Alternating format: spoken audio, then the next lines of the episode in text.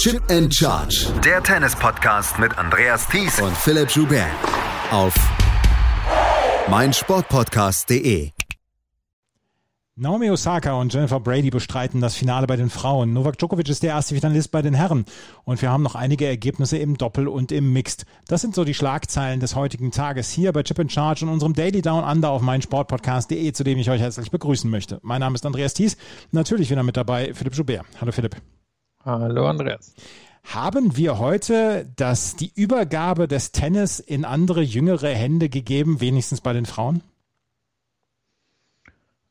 Ja, ich meine, dieses kann natürlich sein, dass die schon vor einiger Zeit stattgefunden hat. Serena hat ja auch einige Finals schon gegen jüngere Spielerinnen verloren. Das letzte, in dem sie stand, gegen, ähm, na, gegen Bianca Andrescu bei News Open. Ich war jetzt gerade mal überlegen, aber dazwischen hat sie keins mehr erreicht.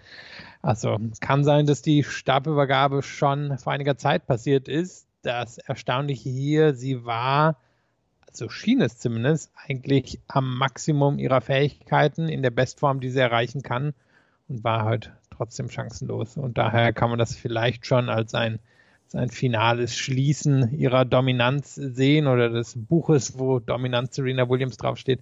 Soll nicht unbedingt heißen muss, dass sie nie wieder einen Grand Slam gewinnt, aber da können wir dann noch gleich drüber sprechen.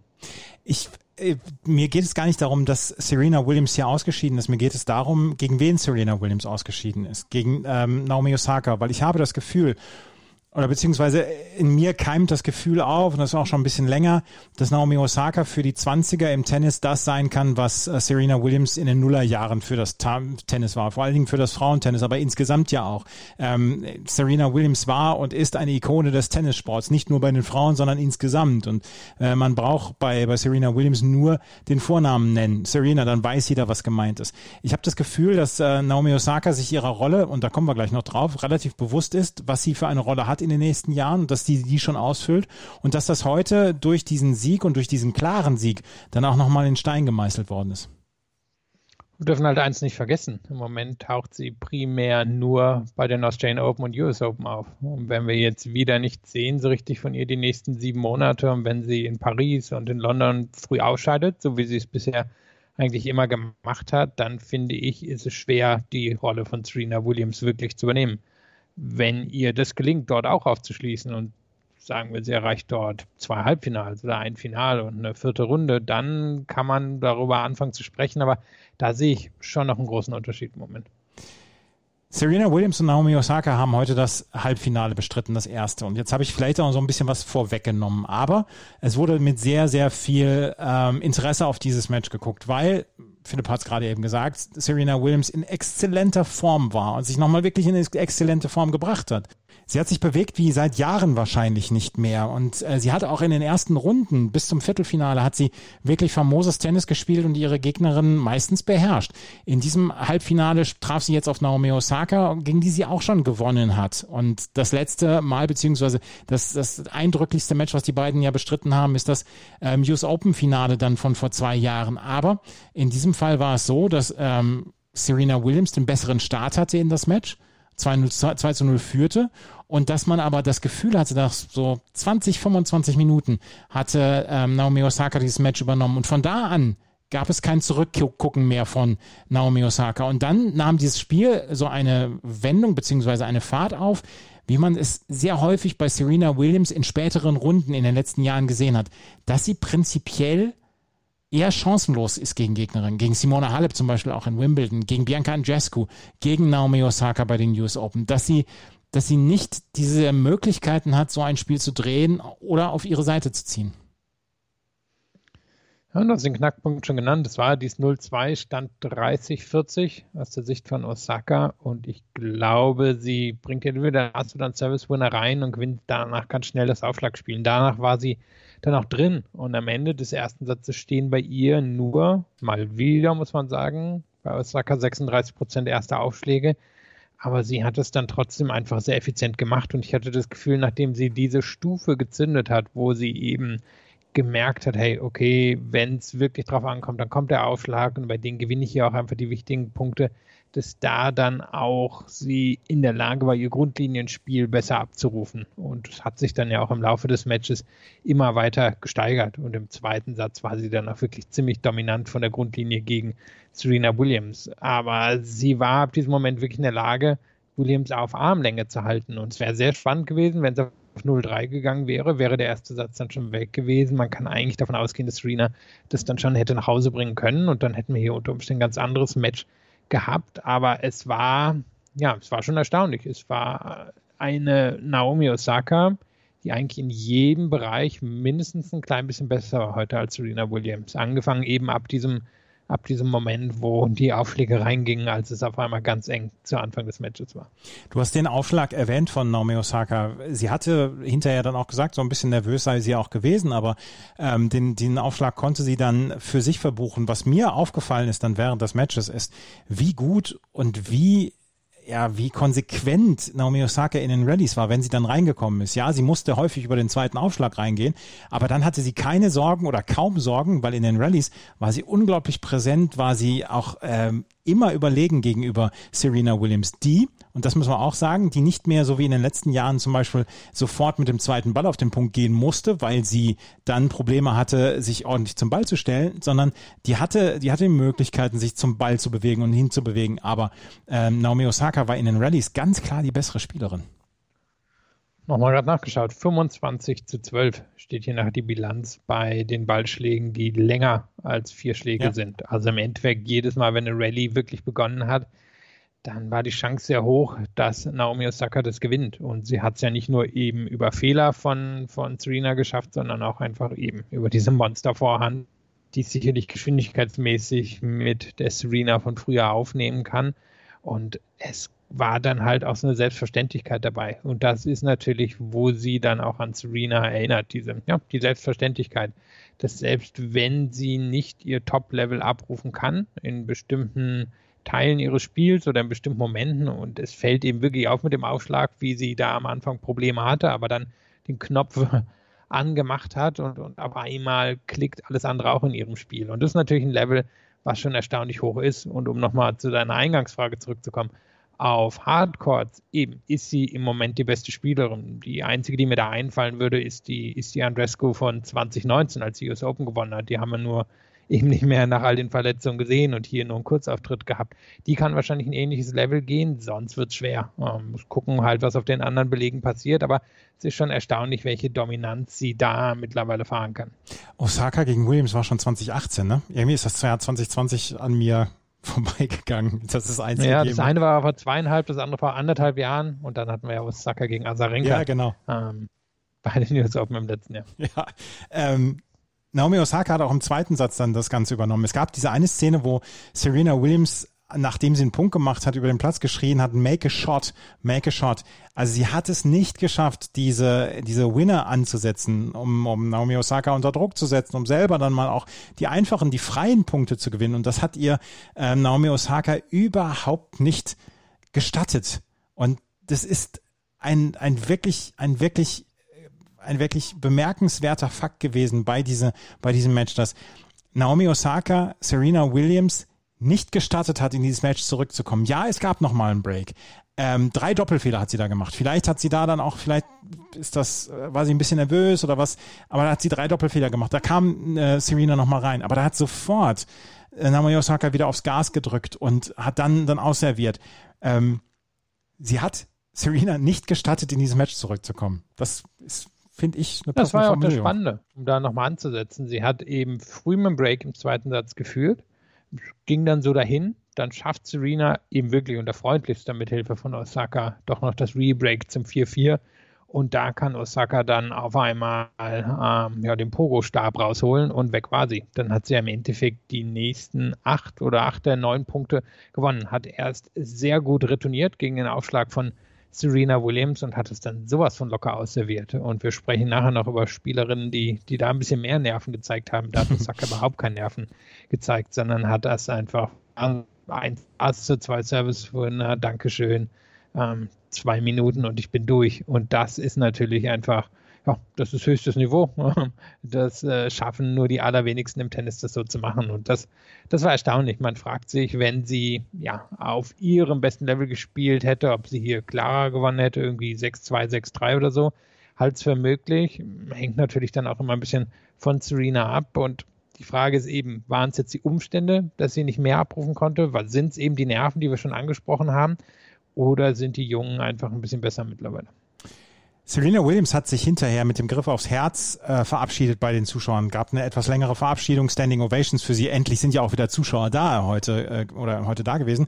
Ähm, sie ist in der Pressekonferenz darauf angesprochen worden. dann gab es eine Frage zu Unforced Errors. Und dieses Segment, das würde ich euch gerne tatsächlich nochmal vorspielen, weil das äh, darüber müssen wir darüber müssen wir sprechen. Das können wir nicht aussparen. Das hören wir jetzt. really poignant moment walked off the court to a standing ovation and you put your hand over your heart. What was going through your head in that moment? Um, I don't know. The Aussie crowd is so amazing, so it was nice to see. Some people wondered if this is you were almost saying farewell. Um, I don't know if I if I ever say farewell, I wouldn't tell anyone. So, so uh, last couple questions in the room, please. Yeah, Craig, then. Julie, you're saying about the, the unforced errors through the match. Considering how well you've played to get to this stage, what do you feel caused that? Or was it just one of those bad days at the office? Uh, um, I don't know. I, I'm, I'm done. Serena Williams hat nicht angefangen zu weinen, weil die Frage von Craig Gabriel, dem Kollegen, war, ob es ein Bad Day in the Office war wegen der Unforced Errors, sondern das fing vorher an, als sie darauf hingewiesen worden ist oder ob als sie gefragt worden ist, ob das vielleicht ein Farewell gewesen ist. Und es wirkt so, vor allen Dingen ihr Instagram-Post hinterher wirkt so, als ob sie da heute Tschüss gesagt hat. Ja, und die Szene ist auch ähm, auf YouTube zu finden oder wahrscheinlich auch auf der Australian Open Website. Ja, genau. Also mhm. wer die sehen möchte, der, der kann eben den von Andreas gerade beschriebenen Ablauf sehen. Und ähm, ja, die spannendste Bemerkung im Ganzen war ja, dass sie es niemand sagen würde, wenn sie, wenn sie Abschied nehmen würde.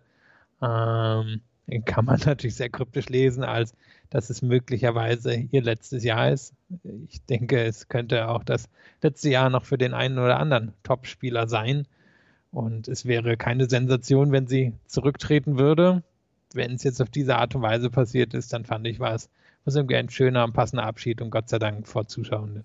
Ja, Gott sei Dank vor Zuschauern und ähm, ja, wie gesagt, Craig Gabriel, ein Radiokollege, der mir bei den letzten beiden Australian Open immer gegenüber gesessen hat und dessen Stimme ich sehr schätze, hat die Frage gestellt mit dem äh, Bad, mit dem Bad Day in the Office und das war nicht der Grund, warum sie dann, ähm, warum sie dann Tränen in die Augen bekommen hat. Und Serena Williams ist damit abgetreten und es ist Spekulation, ob es jetzt ihr letztes Australian Open war, ähm, wann wir sie wiedersehen und ob wir sie nochmal wiedersehen als Spielerin. Mal gucken. Ähm, wir möchten aber auch noch in die ähm, Pressekonferenz von Naomi Osaka reinhören. Das sind zwei Töne, die ich euch gerne vorspielen wollen würde, die sie heute in der Pressekonferenz gesagt hat. Einmal. Well, for me, uh, I have this mentality of people don't remember the runners up. Um, I mean, you, you might, but like the winner's name is the one that's engraved. So I think I fight the hardest in the finals. Um, and I think that's where you know, you sort of set yourself apart. It's the other person um, won as many matches as you did, and uh, it's something that I think, I don't know, it's like the biggest fight.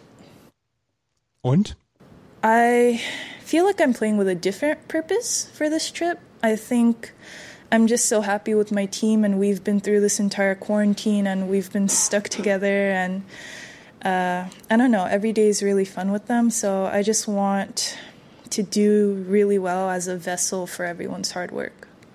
Auf der einen Seite sagt sie, ähm, sie sei in diesen, in diesen Finals, sei sie immer so fokussiert, weil sie sagt, ähm, Runners-up, also die, die Verlierer von Finals, werden nicht mehr gekannt, beziehungsweise die weiß, da weiß niemand mehr was von. Und auf der anderen Seite sagt sie, sie macht das natürlich für ihr Team, die durch, mit ihr durch diese Quarantäne durchgegangen ist. Ich habe immer noch das Gefühl, dass man Naomi Osaka zwischendurch so ein bisschen unterschätzt. Ähm, sie kann auf, auf und außerhalb des Platzes, beziehungsweise bei Interviews, ist sie sehr schüchtern immer noch und ist sie nicht die Lautsprecherin oder so. Aber auf dem Platz ist sie ist sie absolut eine absolute Löwin. Ich möchte nicht sagen Killerin oder so, aber sie ist eine absolute Löwin und, und will dann unbedingt diese Siege haben. Und das finde ich sehr beeindruckend, eine sehr beeindruckende Einstellung. Und das ist wahrscheinlich ein, der Eindruck, den man bekommt von Champions.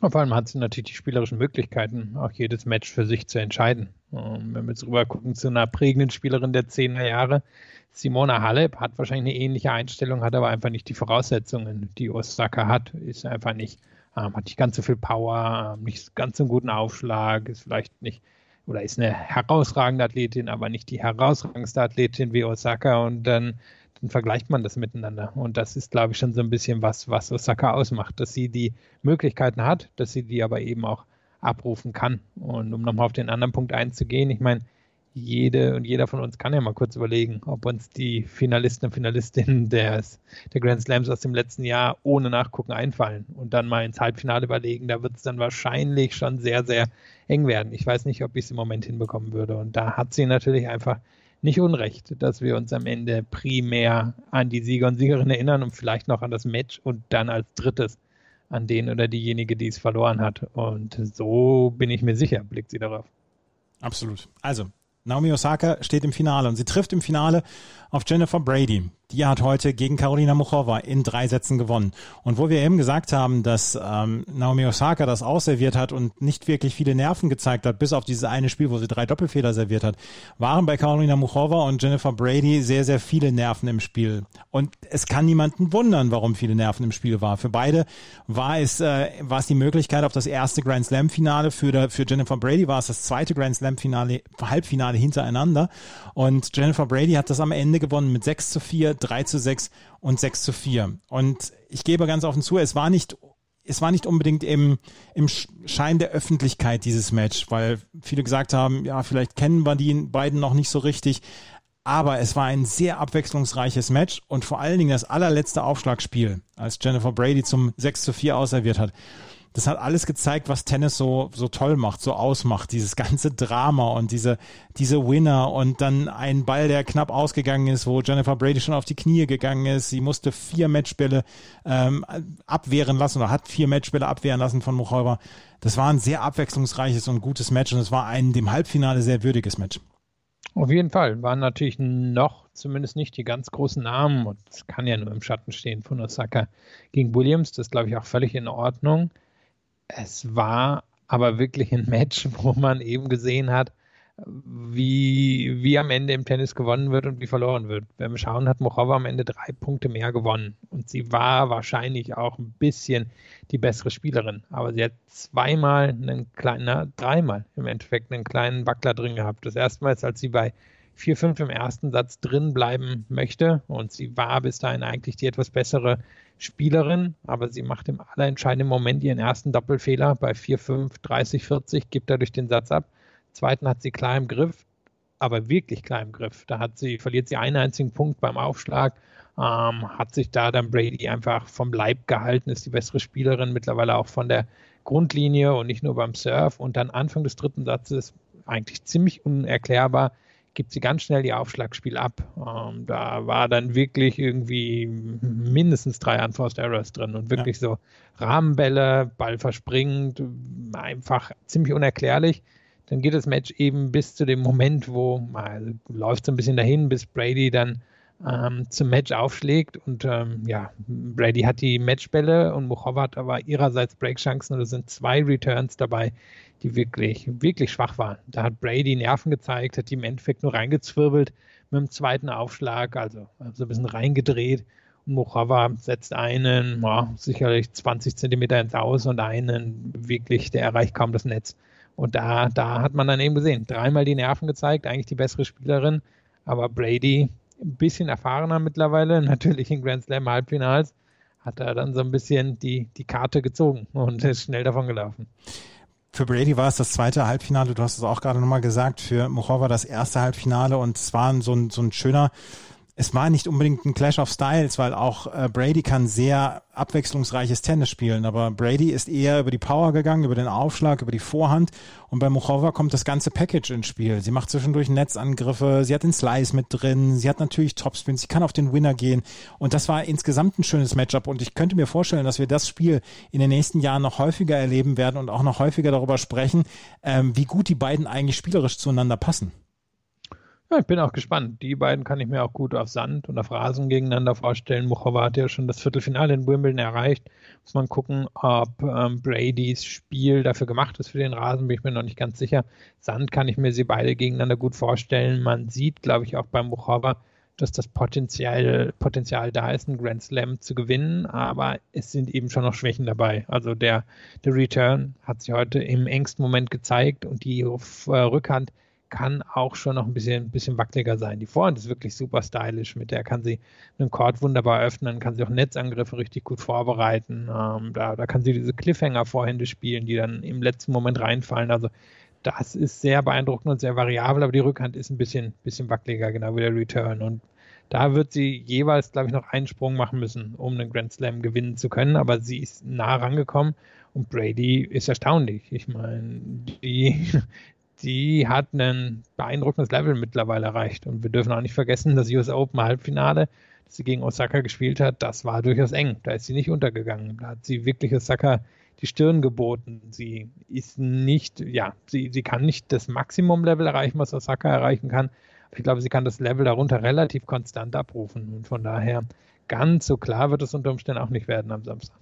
Ich kann es mir im Moment auch nicht vorstellen und du hast es gerade gesagt, das Halbfinale bei den US Open war sehr knapp und es war ein fantastisches Match damals und ich bin, ich habe nichts dagegen, wenn wir dieses Match dann nochmal erleben, dann am Samstag im Finale. Jennifer Brady war so ein bisschen, ja, man wartete so ein bisschen auf den Durchbruch. Man, man wusste, dass sie die Anlagen hat und man wusste, dass sie äh, wirklich talentiert ist, aber es hat ein bisschen gedauert, bis sie da reingekommen ist. Und äh, sie ist in der Pressekonferenz gefragt worden, ähm, wie das angefangen hat und wann sie selber dann auch gemerkt hat, dass sie, ähm, dass sie gut ist und dass sie mit den Großen mithalten kann. Und das hat sie darauf geantwortet. Das, die, das sind die Antworten auf zwei Fragen. Das kommt jetzt direkt hintereinander von Jennifer Brady. Das hört ihr jetzt.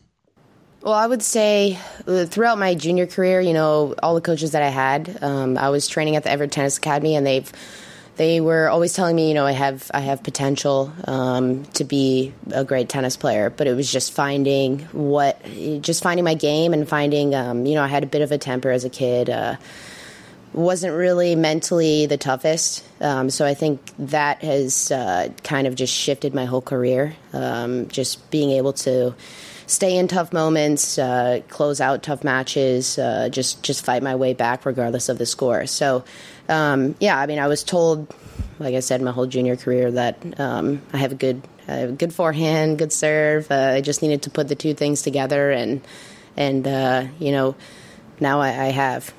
Um, I would say probably last year because um, I had the start of the year. I had some good wins. Um, I was practicing with the top players, and you know, once I I was able to see, okay, I, they don't really hit the ball much bigger than I do. They don't do anything super spectacular compared to what I do. So I, I can I can do the same. Okay, here.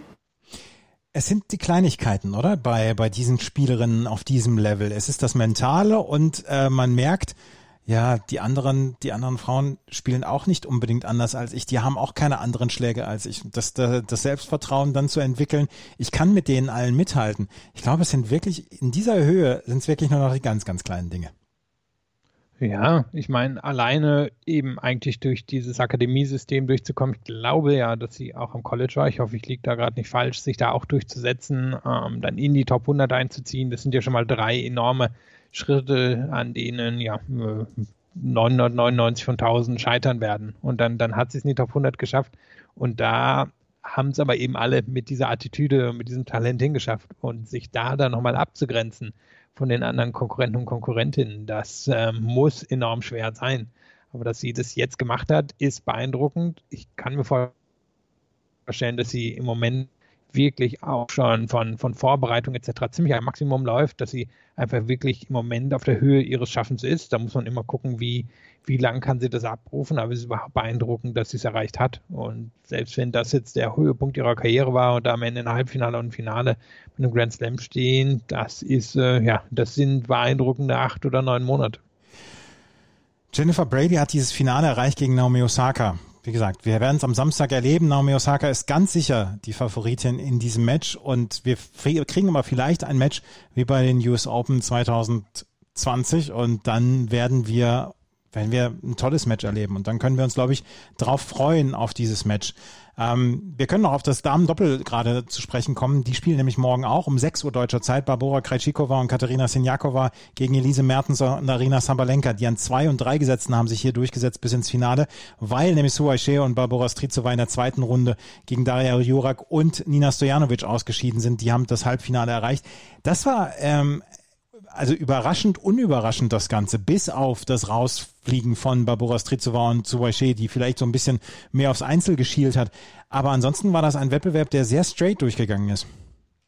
Ist es ja eigentlich auch so ein bisschen in den letzten zwei, drei, vier Jahren im Damendoppel gewesen. Wir haben eigentlich immer ein, zwei dominante Teams. Ich meine, im letzten Jahr waren Mladenovic, Barbosch einfach sehr gut. Dann hatten wir Krejcikova, Sinjakova, die ja die zwei Jahre davor nicht dominiert haben, aber einfach das beste Team waren auf der Tour sind Mertens und Sabalenka, also außerhalb der Grand Slams das beste Team. Da ist im Moment schon einfach ein, ein gewisser Klassenunterschied für drei, drei bis fünf Doppel vielleicht und dann dem Rest ist nicht wie im Herrendoppel, wo es relativ weit offen ist zurzeit und eigentlich ja auch schon seitdem die Bryan-Brüder eben von ihrer höchsten, höchsten Güte etwas runtergefallen sind, jetzt ja auch zurückgetreten sind, sondern hier dominieren einige wenige Teams fast jedes der großen Turniere. Krajcikova, Sinjakova lange die Nummer eins gewesen. Momentan sind es Subache und Barbara Strizova und äh, Mertens und Sabalenka könnten es dann auch bald sein, weil die spielen wirklich ein exzellentes Doppel zusammen. Wenn wir uns gleich wieder hören, dann werden wir über das ja, etwas weniger spektakuläre Herrenhalbfinale sprechen zwischen Novak Djokovic und Aslan Karatsev und dann werden wir die beiden anderen Doppelwettbewerbe auch noch aufarbeiten und dann schauen wir noch ein bisschen voraus auf das Match morgen von Stefanos Tsitsipas und Daniel Medvedev. Schatz, ich bin neu verliebt. Was? Da drüben. Das ist er. Aber das ist ein Auto. Ja, eben. Mit ihm habe ich alles richtig gemacht. Wunschauto einfach kaufen, verkaufen oder leasen. Bei Autoscout24. Alles richtig gemacht. Aslan Karatsev, das war wohl sicher die größte Überraschung in diesem Turnier bislang, Herren wie Frauen. Ähm, der hatte das Halbfinale erreicht. Er hatte einen äh, bemerkenswerten Weg durch dieses Turnier geschafft und er hatte dieses ja, Halbfinale verdient erreicht. Das müssen wir so sagen. Er hat gegen Gregor Dimitrov, natürlich gegen einen verletzten Gregor Dimitrov gewonnen, aber er hatte einen 2-0-Satzrückstand gegen Felix Auger aliassime aufgeholt. Er hatte Diego Schwarzmann wirklich zur Seite geschubst, Igor Gerasimov 6-0, 6-1, 6-0 zur Seite geschoben. In der ersten Runde Gianluca Maga und ist natürlich auch durch die Qualifikation gekommen, unter anderem, wo er Brandon Nakashima besiegt hat, auch einen talentierten Spieler. Er ist in dieses Halbfinale gekommen, völlig zu Recht. Er hat jetzt gegen Novak Djokovic gespielt, der vorher gegen Alexander Zverev im Viertelfinale gewonnen hatte. Und Aslan Karatsev hatte bis auf wenige Momente keine Chance. 3 zu 6, 4 zu 6 und 2 zu 6. Aber was ich sagen möchte ist, dass Aslan Karatsev, wir müssen gar nicht so richtig viel über das Spiel heute sprechen, durchaus gezeigt hat, warum er im letzten Jahr im September die Challenger-Szene komplett aufgemischt hat, warum er hier durch die Quali durchgegangen ist und warum er hier so viele prominente Gegner geschlagen hat. Weil zwischendurch war sein Spiel immer mal wieder da, dass die Vorhand wirklich fantastisch ist, dass sein Aufschlag gut ist, dass er Winner schlagen kann. Das Problem ist halt, gegen Novak Djokovic muss er das von Sekunde zu Sekunde immer wieder machen. Gegen die anderen reicht es vielleicht, wenn er da zwischendurch mal eine kleine Pause hat. Aber Djokovic hat das Spiel heute in Teilen relativ fein säuberlich zerlegt. Und es gibt halt so zwei Phasen, würde ich sagen, in dem Match. Das eine war ein 6-3, 5-1, so stand es nämlich für Djokovic. Ähm, Wäre fast ein 6-1 geworden, dann holt Karatsev die drei Spiele auf, hat noch Break, zwei Breakbälle sogar zum 5-5. Und dann natürlich, muss man sagen, bringt Djokovic doch noch irgendwie über die Runden und der dritte Satz, ja, da ist Karatsev dann ein bisschen auch noch abgefallen. Also es hätte, hätte sehr klar werden können, aber ich glaube vor allem eben diese, diese Spiele, wo er im zweiten Satz aufholt, das ist, wo Karatsev sehr zufrieden drauf blicken kann. Und man sieht einfach, ein Unterschied ist im Moment, dass Djokovic einer der besten Surfspieler auf der Welt ist und da, da natürlich einfach ein hohes Tempo im Moment auch vorlegen kann, auch gegen jemand wie Karatsev, der auch einen sehr guten ersten Aufschlag hat und interessanterweise zum Beispiel am Ende des ersten Satzes stehen bei beiden einmal 81 und einmal 82 Prozent gewonnener Punkte hinterm ersten Aufschlag. Bei Djokovic sind aber halt 78 Prozent hinter dem zweiten, bei Karatsev 30. Und das ist so ein bisschen der eine Unterschied und der andere dann halt auch, Djokovic macht quasi keine Fehler. Also im ersten Satz steht ein Unforced Error, ich glaube bei 5-1, im zweiten hat er dann einen zweiten auch schon gehabt und er gibt dann Karatsev eben keinen, keinen leichten Fehler oder mal eine Phase von zwei, drei Spielen, bis auf die eins einer angesprochene, wo, wo er es laufen lässt oder so. Und das ist dann natürlich ein enormer Unterschied. In den letzten beiden Matches ist er ja zurückgekommen, als die beiden Gegner dann ein bisschen geschwächelt haben oder Nerven gezeigt haben oder das Level nicht durchhalten können. Und das kann man einfach von Djokovic und kann er natürlich auch von Djokovic nicht erwarten. Und wenn man sich jetzt Karatsev anguckt, dann würde ich sagen, hat er auf jeden Fall das Level, um sich irgendwo zwischen 20 und 50 einzusortieren. Frage ist jetzt natürlich, wie geht er damit um? Das haben wir so häufig im Tennis. Es kommt der eine große Erfolg und dann sieht man halt, manchen schaffen es daraus dann, sich was aufzubauen. Buchova ist zum Beispiel ein gutes Beispiel, wenn, um, um eine aufzugreifen, die wir schon hatten, der da einmal einen Durchbruch bei den US Open hat den genutzt, um sich in den Top 30 seitdem zu etablieren. Und dann gibt es welche, die, die fallen halt komplett weg. Das ist, glaube ich, beides möglich. Dafür kennen wir ihn nicht gut genug. Dafür wissen wir einfach noch nicht genug, wie er auf dem Level letztendlich agieren wird. Markus Bagdatis hat mal das Finale erreicht und er hatte danach eine solide Karriere, aber nie so richtig Top 10 oder Top 5 oder so. Aber der hat sich eine gute und solide Karriere zusammengeschustert. Das könnte ich mir in der Tat vorstellen bei Aslan Karatsev auch.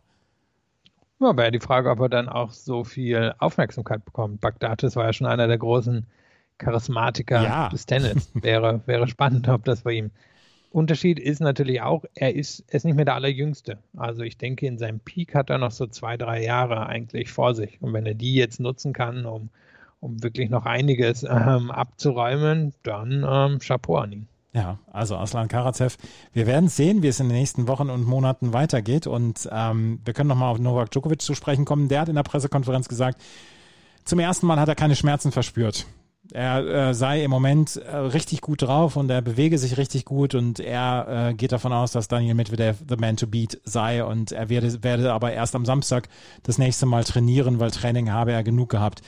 Novak Djokovic ist auf dem Weg der Besserung und das kann für das Finale ja nur das Beste heißen. Ja, wird natürlich sehr spannend, auf wen er dort trifft. Es wären ja schon zwei richtig unterschiedliche Matches. Gegen Medvedev würden wir wohl diese ewig Ballwechsel sehen. Ähm, die beiden spiegeln sich auf eine gewisse Art und Weise, während Tsitsipas natürlich durch sein variables Spiel ganz andere Möglichkeiten hat, einen, einen Djokovic unter Druck zu setzen, bei dem wir aber auch nicht wüssten, kann er oder wie würde er damit umgehen, in einem Grand Slam-Finale zu sein. Bei Medvedev wissen wir es. Ja, Medvedev gegen Tsitsipas, da kommen wir gleich nochmal drauf zu sprechen. Novak Djokovic gegen Aslan Karatsev, das ging heute in drei Sätzen vorbei. Wir müssen gar nicht so richtig viel mehr darüber sprechen, oder? Neuntes Finale für Novak Djokovic. Achtmal hat er bislang drin gespielt, hat nicht häufig verloren. Ja, keinmal.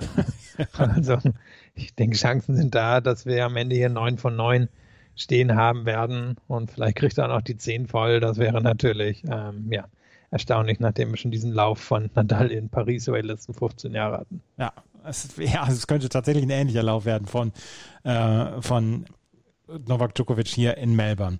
Lass uns nochmal auf die anderen beiden Wettbewerbe zu sprechen kommen, weil, wie gesagt, es gibt nicht mehr viel dazu zu sprechen zu diesem, ähm, zu diesem Match heute. Wir haben die Halbfinals ähm, erreicht bei den, im Herrendoppel, beziehungsweise ein Finalistenpaar können wir schon. Ivan Dodig und Philipp Polaszek haben heute etwas überraschend in drei Sätzen Nikola Mektic und Mate Pavic, die an zwei gesetzten, in drei Sätzen besiegt. 4 zu 6, 6 zu 4, 6 zu 3 und ihre äh, Finalgegner sind entweder Jamie Murray, Bruno Soares, die wieder vereint sind, äh, nachdem sie sich ein paar Jahre lang getrennt hatten, oder Rajiv Ram und Joe Salisbury, die beiden, die letztes Jahr das Doppel gewonnen hatten, hier bei den Australian Open. Murray Soares gegen Ram Salisbury und äh, Philipp, Philipp Polaschek und Ivan Dodig. Drei dieser Doppel, worüber wir gerade eben gesprochen haben, der 10, 12 Doppel, die es im Moment gibt, die Grand Slams gewinnen können. Ja, und gerade nochmal nachgeguckt, dachte du, ich sei schon ein paar Tage älter, ist aber erst 36, nicht wie von mir vermutet 40. Der war durchaus auch mal ein sehr solider Einzelspieler, bis er dann eine wirklich richtig gute Doppel Karriere hingelegt hat und der zum Beispiel auch mit Suarez ziemlich lang zusammengespielt hat. Also hier, hier war fröhlicher Pärchentausch schon über die Jahre bei den Beteiligten. Ich hätte auch gedacht, dass Mektic Pavic sich hier allerdings durchsetzen, die ich dann doch als besser und konstanter ansehe als Dodich und Polasek. Aber wie gesagt, Dodich ist so ein bisschen einer, der hat halt mal herausragende Tage und dann kann er, kann er, hat er auch gute Siege im Einzel gehabt, dann kann er aber auch ein ganzes Doppelteam über Ziellinie ziehen und dann gibt es Tage, wo bei ihm gar nicht so richtig viel läuft. Und ich habe das Match jetzt nicht gesehen, weiß nicht, welchen Tag er heute hatte, aber ähm, ich denke, er ist schon ein gewisser X-Faktor in den meisten Doppelmatches. Ähm, Mektic Pavic hatten vorher in einem fantastischen Viertelfinale ähm, gegen Pierre-Hugues Herbert und Nicolas Mahü gewonnen. In drei Sätzen 6-4, 4-6, 7-6, hatten den Match-Tiebreak mit 10 zu 3 dann gewonnen, aber das war ein fantastisches Viertelfinale. Und Herbert Mahü waren etwas am Boden zerstört, dass sie das Match verloren haben. Ram Salisbury, wie gesagt, letztes Jahr gewonnen, Murray Soares schon seit ewigen Zeiten dabei, zwischendurch mal mit anderen Partnern unterwegs. Und jetzt äh, im Halbfinale, was morgen stattfinden wird, ähm, spielen sie dann gegeneinander. Und dann haben wir noch das Mixed ähm, wo wir auch die Halbfinals jetzt erleben, beziehungsweise ein Final, ein Finalistenpaar auch schon haben. Barbora Krejcikova und Rajiv Ram. Rajiv Ram äh, räumt in den Doppelwettbewerben ab, auch Barbora Krejcikova äh, räumt in den Doppelwettbewerben ab. Die haben heute Morgen gegen Storm Sanders und Mark Polmans gewonnen mit 6 zu 3 und 6 zu 3. Storm Sanders, Mark Polmans, ein australisches Mixed, was sich ein bisschen überraschend hier durchgesetzt hatten. Ähm, und im anderen, in der anderen Hälfte stehen Sam Stozer und Matt Apton zusammen. Die haben heute ihr Viertelfinale gewonnen und die treffen auf Desiree Kraftschick und Joe Salisbury. Also Salisbury, Ram, Krajcikova, die haben in beiden Doppelwettbewerben Chancen. Sam Stozer, der würde ich ja gönnen, am nach, nach ihrer Rückkehr hier das Mixed mal zu gewinnen vor heimischer Kulisse. Auch jetzt mit Zuschauern.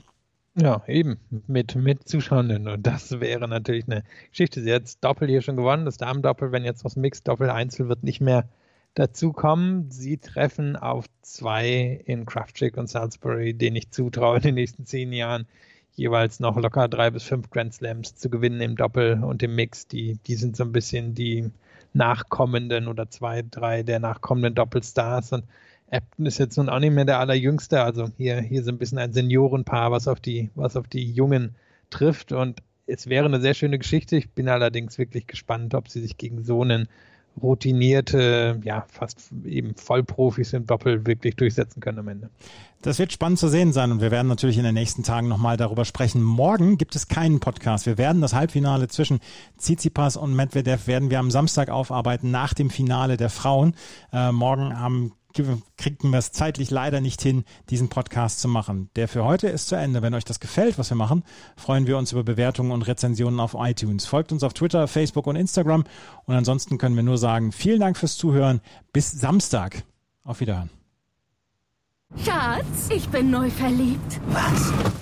Drüben. Das ist er. Aber das ist ein Auto. Ja, eben. Mit ihm habe ich alles richtig gemacht. Wunschauto einfach kaufen, verkaufen oder leasen. Bei Autoscout24. Alles richtig gemacht. Chip and Charge. Der Tennis-Podcast mit Andreas Thies und Philipp Joubert. Auf meinsportpodcast.de. Schatz, ich bin neu verliebt. Was? Da drüben. Das ist er. Aber das ist ein Auto. Ja, eben. Mit ihm habe ich alles richtig gemacht. Wunschauto einfach kaufen, verkaufen oder leasen. Bei Autoscout24. Alles richtig gemacht.